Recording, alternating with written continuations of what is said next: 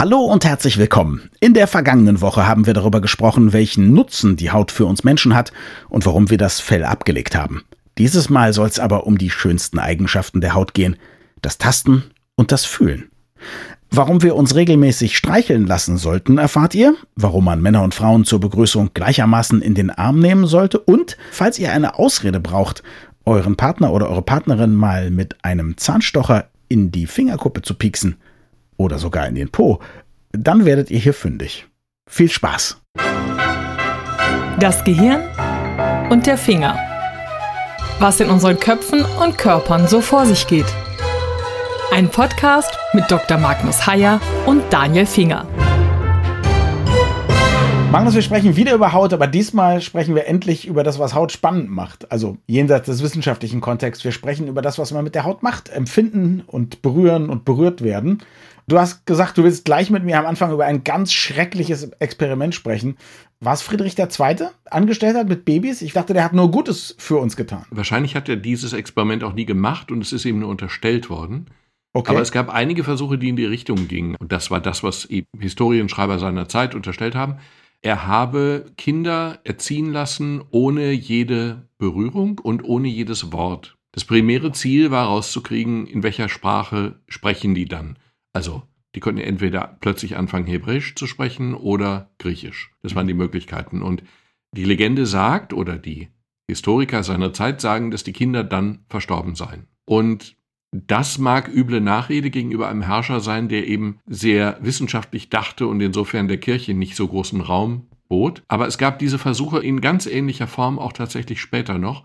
In den 30er Jahren hat ein amerikanischer Wissenschaftler genau dasselbe gemacht und hat ein Zwillingspärchen zehn Tage nach der Geburt, kam die zu ihm und hat die dann wirklich 15 Monate lang ohne jede Zuwendung, ohne Berührung, also nur das Notwendigste, ohne Berührung, ohne Ansprache, ohne Lächeln großgezogen und mhm. damit zwei Krüppel erzogen. Das heißt, wir brauchen Berührung. Berührung ist ein Grundrecht oder ein, ein Grundnahrungsmittel oder was auch mhm. immer. Jetzt gibt es ja Umstände, die nicht ganz so krass sind, wobei du mir jetzt erstmal erklären musst gleich, warum die Hebräisch oder Griechisch gesprochen hätten, weil Friedrich II. klingt nicht so nach damals Palästina oder Griechenland. Aber jetzt gibt es ja auch Umstände, wo man weil zum Beispiel Kinder direkt nach der Geburt noch nicht berührt werden können. Ich bin 1970 geboren. Ich weiß, wenn man da nach der Geburt, wenn da noch was medizinisch gemacht wurde, dann liegt man gleich in der Klinik. Dann lag man in irgendeinem so Saal mit 20 anderen Kindern. Ja, da wurde man allerhöchstens mal von der Schwester kurz hochgehoben, aber da gibt es keinen Kontakt zur Mutter.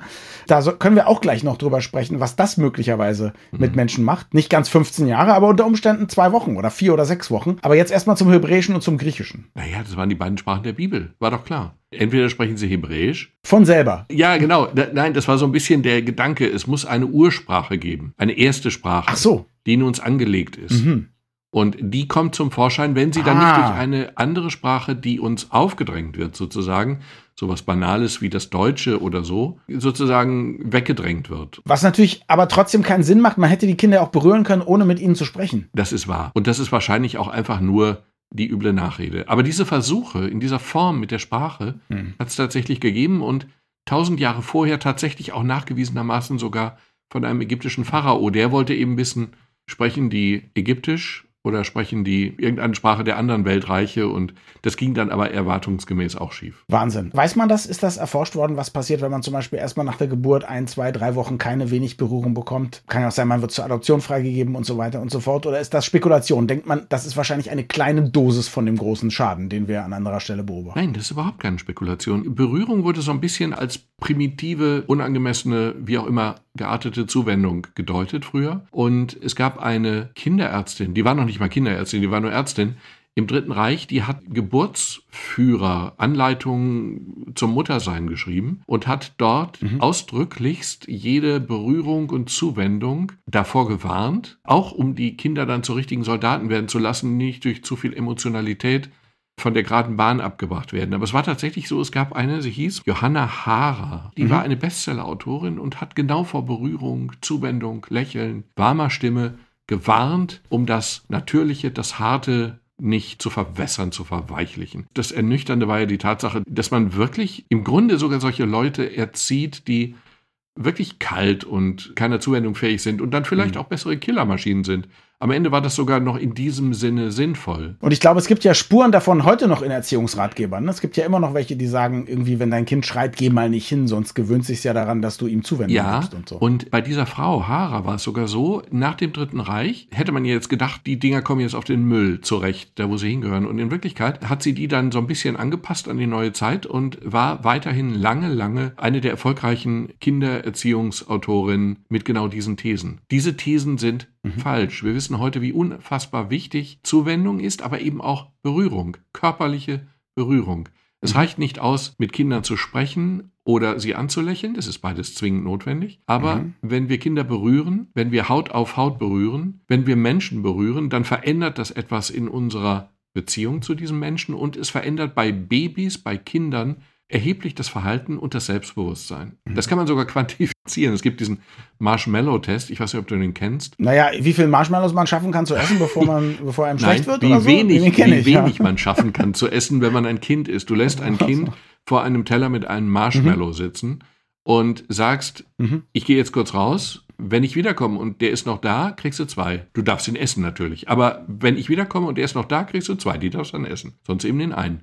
Und wenn du Kindern sagst, warte einen Moment mit dem Essen und du berührst sie vorher am Rücken, du streichelst sie ein bisschen, dann halt die zwei Minuten länger aus. Das heißt, es tut was in uns. Klar. Quantifizierbar. Es tut vieles. Und jetzt sage ich mal so salopp, vielleicht gibt es damit nicht mehr so viele Studien oder so, aber das ist bei Erwachsenen natürlich ganz genauso. Also Menschen, die nie umarmt werden, die auch ihre Freunde nicht drücken, bestenfalls mal die Hand schütteln oder so, denen fehlt auch was, davon bin ich überzeugt. Ich komme allerdings auch aus einer sehr berührungsintensiven Familie und auch mit meinen Kindern ist es so, dass wir uns immer total viel knuddeln und mhm. so, obwohl die jetzt nicht mehr so klein sind, dass ich die abends ins Bett bringe oder so. Und ich, ehrlich, ich mache das nicht nur für die Kinder, das ist ja klar. Das tut ja auch mir gut. Ja, es verändert die Beziehung und es verändert dein Selbstbild, dein Selbst Wertgefühl. Und das Lustige ist, man kann beobachten, dass das in Gesellschaften unterschiedlich ist. Es gibt ja zu mhm. jedem, jedem Thema lustige Studien. Und hierzu gibt es eine mhm. Studie, man hat Paare beobachtet. Paare, die in einem Café einander gegenüber sitzen, in Vor-Corona-Zeiten, einander gegenüber sitzen. Eine Stunde lang hat man sie beobachtet und hat mal geguckt, wie oft berühren die Paare sich. Und man hat festgestellt, innerhalb von einer Stunde berührten sich Paare in Paris 110 Mal im Durchschnitt. 110 Mal. Völlig übergriffig. Und in Wanne Eickel zweimal. Und in Puerto Rico, ich höre eine Schätzung. Puerto Rico? Ja. 110, Paris zum ersten. 150. Genau, 180. In Florida null. Und das finde ich wirklich bemerkenswert. Null. Null. Es ist einfach so, es gibt andere Berührungskulturen. Ich bin mehr so puerto-ricanisch unterwegs, glaube ich. Ja, genau, ich auch. Naja, ich bin vielleicht eher so ein Pariser im Geiste. Aber das, das Bemerkenswerte ist, dass es tatsächlich Kulturen gibt, die das ganz unterschiedlich handhaben. Insofern leiden auch jetzt unterschiedliche Kulturen unter dem Lockdown in ganz anderer Weise. Aber ganz kurz, bevor wir über den Lockdown sprechen, ist es auch so, dass man dann, wenn man ein Floridaner ist oder ein Deutscher oder so, weniger Berührung braucht? Oder ist es einfach so, Menschen brauchen immer ganz viel Berührung und wir sind nur, ich sag jetzt mal, ungesündere Kulturen. Das lässt sich ja nicht trennen. Ich wüsste nicht, mhm. wie ich das messen sollte. Mhm. Man kann eben nur beobachten, dass das Verhalten anders ist. Ganz einfach. Stecke einen Deutschen mit einer Puerto Ricanerin zusammen und gucke mal, ob ihm das nicht gut tut. Genau. Vermutlich setzt die Puerto Ricanerin sich durch und das auch zu seinem Besten. Halte ich für möglich. Weiß ich mhm. am Ende nicht. Ich weiß nur, mhm. dass es ein ganz ausgeprägtes Bedürfnis in uns nach Berührung gibt und dass man das eben nicht nur bei Kindern hat, sondern eben auch im normalen Alltag und es ist auch viel mehr als nur sozusagen die Selbstbestätigung. Man hat einen ganz bizarren Versuch gemacht, den habe ich im Kern nicht ganz verstanden, aber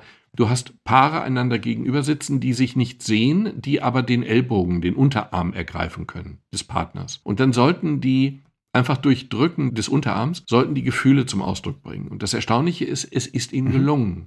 Die verstanden die Sprache der Berührung relativ sicher. Und wenn man sich jetzt vorstellt, mhm. wenn wir Leute begrüßen mit dieser hoffentlich jetzt nicht aussterbenden klassischen Form des Händeschüttelns. Wenn wir Leute begrüßen, dann beim Händedruck bilden wir uns eine Meinung unseres Gegenübers. Na klar. Aber ehrlich gesagt, außer im geschäftlichen Kontext, also im privaten, ist es bei mir eher so, dass ich Männer wie Frauen eher umarme oder sogar ein Küsschen gebe. Gut, also das mit dem Küsschen so Ich bin puerto-ricanisch. Ich weiß nicht, wie das bei dir ist. ja, ich sag doch, ich bin eher so, so ein bisschen puerto-ricanisch, also hm.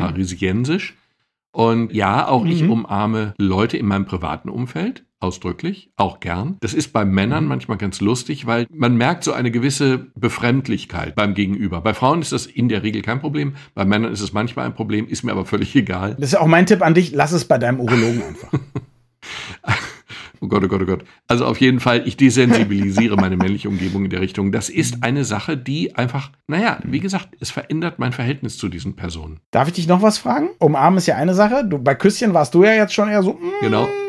Aber umarmst du wie ein A oder wie ein I? Ich höre. Also, naja, wie ein A ist, man umarmt sich vorgebeugt, so. sodass die bestenfalls die Oberkörper sich berühren. Ein I ist, man nimmt die Leute wirklich in den Arm und hat jetzt auch keine Berührungsängste, dass mal ein Bein oder ein Bauch oder so sich berührt. Ja, hatte ich so in der Form nicht gehört, leuchtet mir direkt ein. Es ist, glaube ich, eine Mischung mhm. aus A und I. Es ist kein konsequentes I. Mhm. Aber es ist auch kein keusches A. Okay. Hm. Es ist etwas dazwischen. Ich würde den Buchstaben jetzt nicht spontan sagen können, aber es ist so. Jetzt gibt es natürlich Leute im Lockdown wie ich, die leben zum Beispiel mit Kindern zusammen, mit denen man trotzdem kuscheln kann oder auf der Couch nebeneinander sitzen kann. Und viele Leute haben ja auch eine Partnerin oder einen Partner. Denen wollen wir hier an dieser Stelle nochmal zurufen, Zärtlichkeiten auch dem Partner oder der Partnerin gegenüber ist ausdrücklich möglich. Ist das erlaubt? Auch wenn einem das vielleicht. Ist das in der Gegenwart ja, erlaubt? erlaubt? Oh. Ist es, manchmal sogar sinnvoll. Genau, aber du denkst jetzt wahrscheinlich an die Leute, die wirklich größtenteils alleine zu Hause sitzen und höchstens mal mit irgendeinem Freund oder einer Freundin spazieren gehen oder so, ne? Auch. Es gibt Leute, die darunter nicht leiden. Es gibt ausdrücklich Leute, denen fehlt nichts. Aber den allermeisten fehlt eben doch was. Auch dann übrigens, wenn sie einen Partner zu Hause haben. Es ist ja nicht nur so, dass mir die Berührung fehlt, grundsätzlich sondern es ist ja auch so, dass mir die Berührung von bestimmten Leuten fehlt. Es gibt einen sehr schönen Begriff, die sogenannte Midas-Berührung. Midas wie König Midas alles, was er berührte, wurde zu Gold. Das Problem war, auch das, was er essen wollte, wurde zu Gold, sodass er, glaube ich, am Ende verhungert ist. Ja, und auch jeden Menschen, den er liebte. Es war furchtbar, genau. Es war ein Fluch für ihn. Er hat genau. sich das gewünscht und am Ende war es das Schlimmste, was ihm genau. passieren konnte. Und ja. danach benannt, nach dieser Midas-Berührung, ist folgende Beobachtung. Wenn du im Restaurant bist und die Bedienung berührt mhm. dich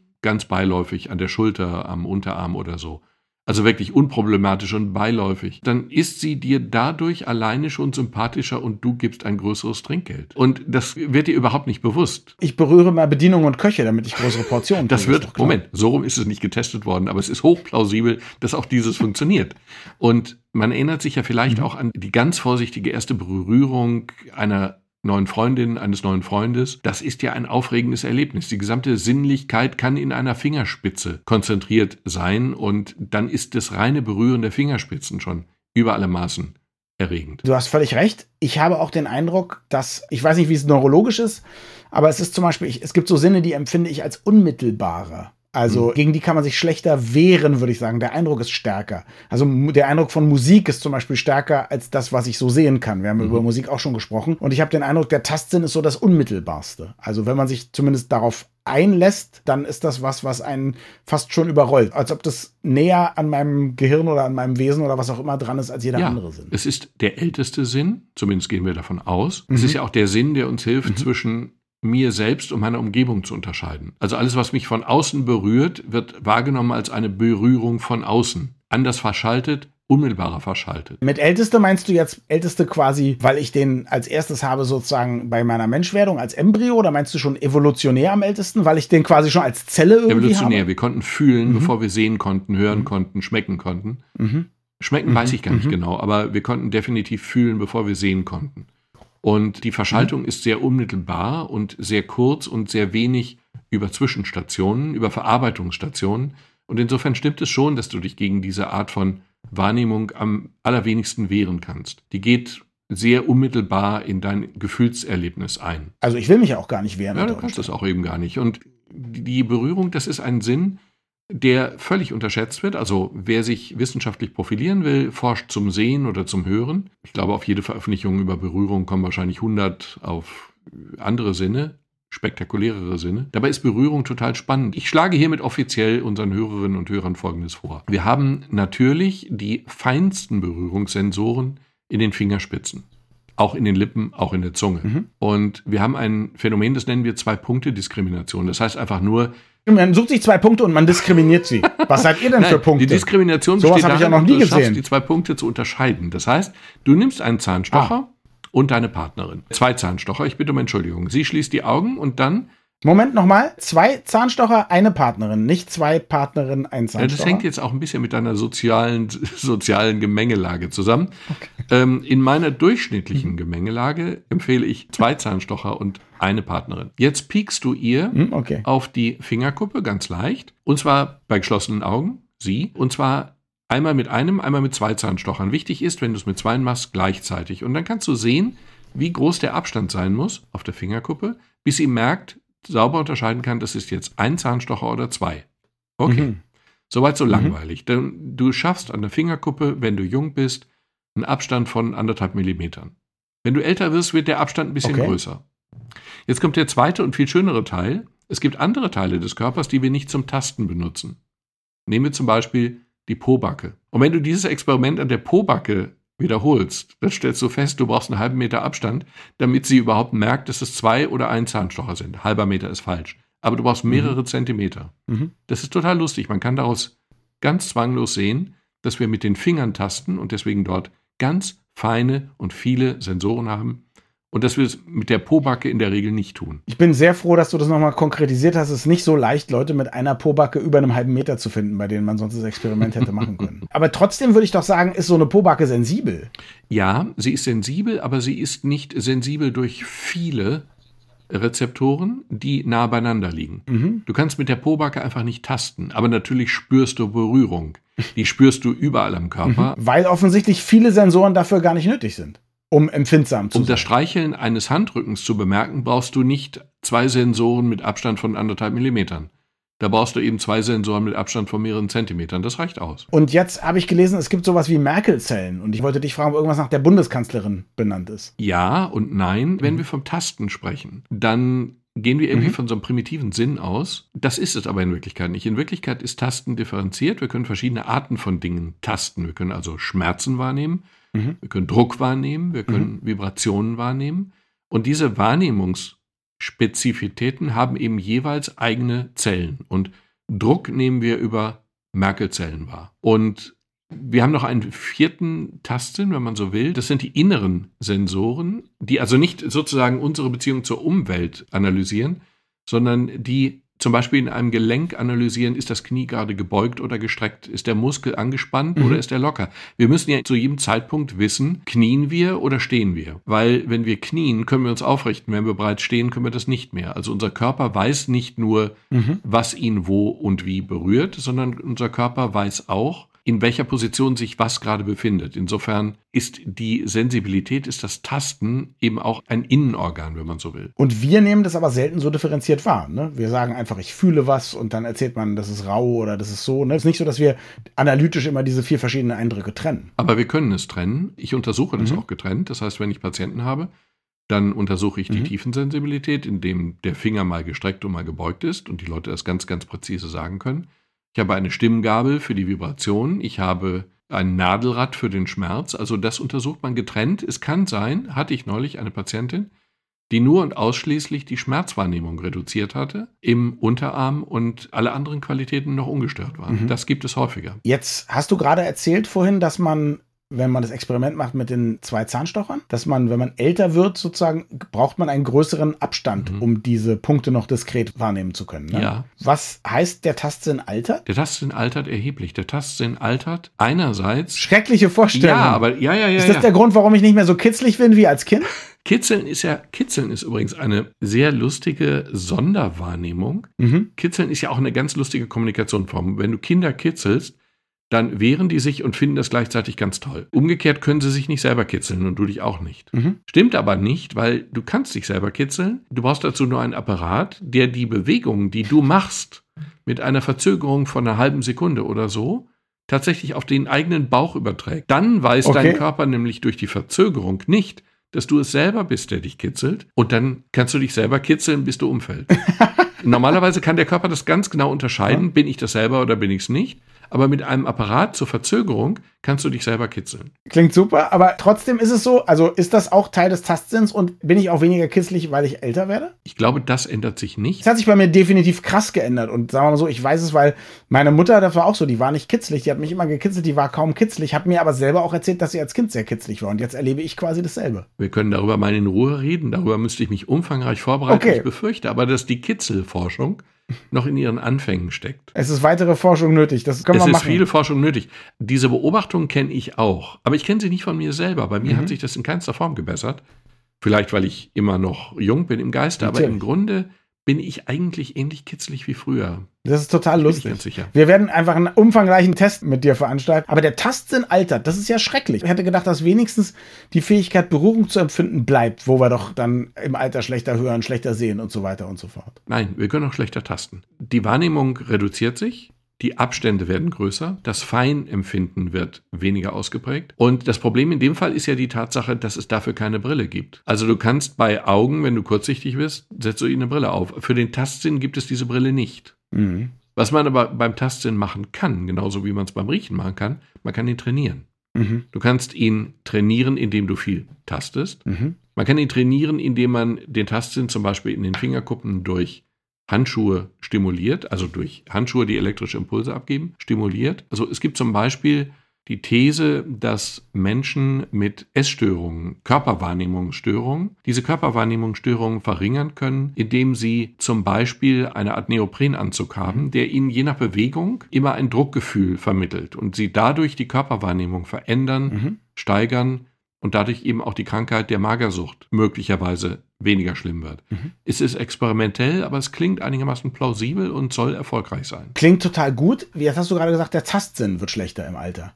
Wird auch mhm. die Fähigkeit, Berührung zu empfinden, also berührt zu werden, nimmt das auch ab? Offensichtlich, ja, wenn man die Zahnstocher nicht mehr so nah beieinander entdeckt. Wie schlimm wird es denn? Also ist es irgendwann so, ich lege mich zur Massage hin und ich merke eigentlich nur noch, massiert einer oder massiert einer nicht, aber ich habe keine Ahnung, wo der gerade ist oder wie ist das? Ja, zunächst einmal ist es nicht eine Frage des Alters, sondern auch eine Frage von Krankheiten. Wenn du mhm. zum Beispiel Diabetes hast, dann kann es sein, dass du relativ schnell eine sogenannte Putineuropathie entwickelst. PNP, das ist eine Krankheit, wo sehr dünne, zarte Nervenstränge als erstes schwächer werden, mhm. wo du dann eben in den Fingerkuppen, in den Fußzehenspitzen weniger spürst, eine gewisse Taubheit spürst, keine total, aber eine gewisse Taubheit. Das geht bei Diabetes so, wenn er nicht behandelt wird. Das ist bei Alkoholismus so, sehr ausgeprägt, wenn er lange praktiziert wird. Mhm. Und es ist eben weniger ausgeprägt eben einfach im Alter so. Die mhm. Wahrnehmung wird weniger, aber es ist nicht so, dass du irgendwann nichts mehr spürst. Es ist einfach so, du spürst es nicht mehr so präzise, so fein. Kann man auch trainieren, nehme ich an. Also wenn man sehr viel Wellness macht, sich sehr viel massieren und streicheln lässt, dann bleibt es besser erhalten? Wenn man sich streicheln lässt, dann dürfte es besser erhalten bleiben. Das ist eigentlich noch nicht mal ein Witz. Alle Nervenbahnen, alle Sinneszellen, alle Wahrnehmungsmuster sind im Grunde trainierbar, wenn sie nicht durch Krankheit ausfallen, sind trainierbar und den Tastsinn kann man eben nur durch Tasten trainieren und das Passive durch Streicheln trainieren, trainieren lassen ist das Schöne. Ein passives Training, was ja die angenehmste Form ist. Das ist doch super. Wo gehst du denn hin? Ach du, ich gehe zum Streicheltraining, Schatz. Es laufen ja immer diese Freaks durch die Innenstadt, da steht dann Free Hugs, freie Umarmung. Umarmung für umsonst. Mhm. Ich fand die früher immer so ein bisschen bizarr. Mittlerweile glaube ich, die haben. Heute stehst so du da jeden Tag an.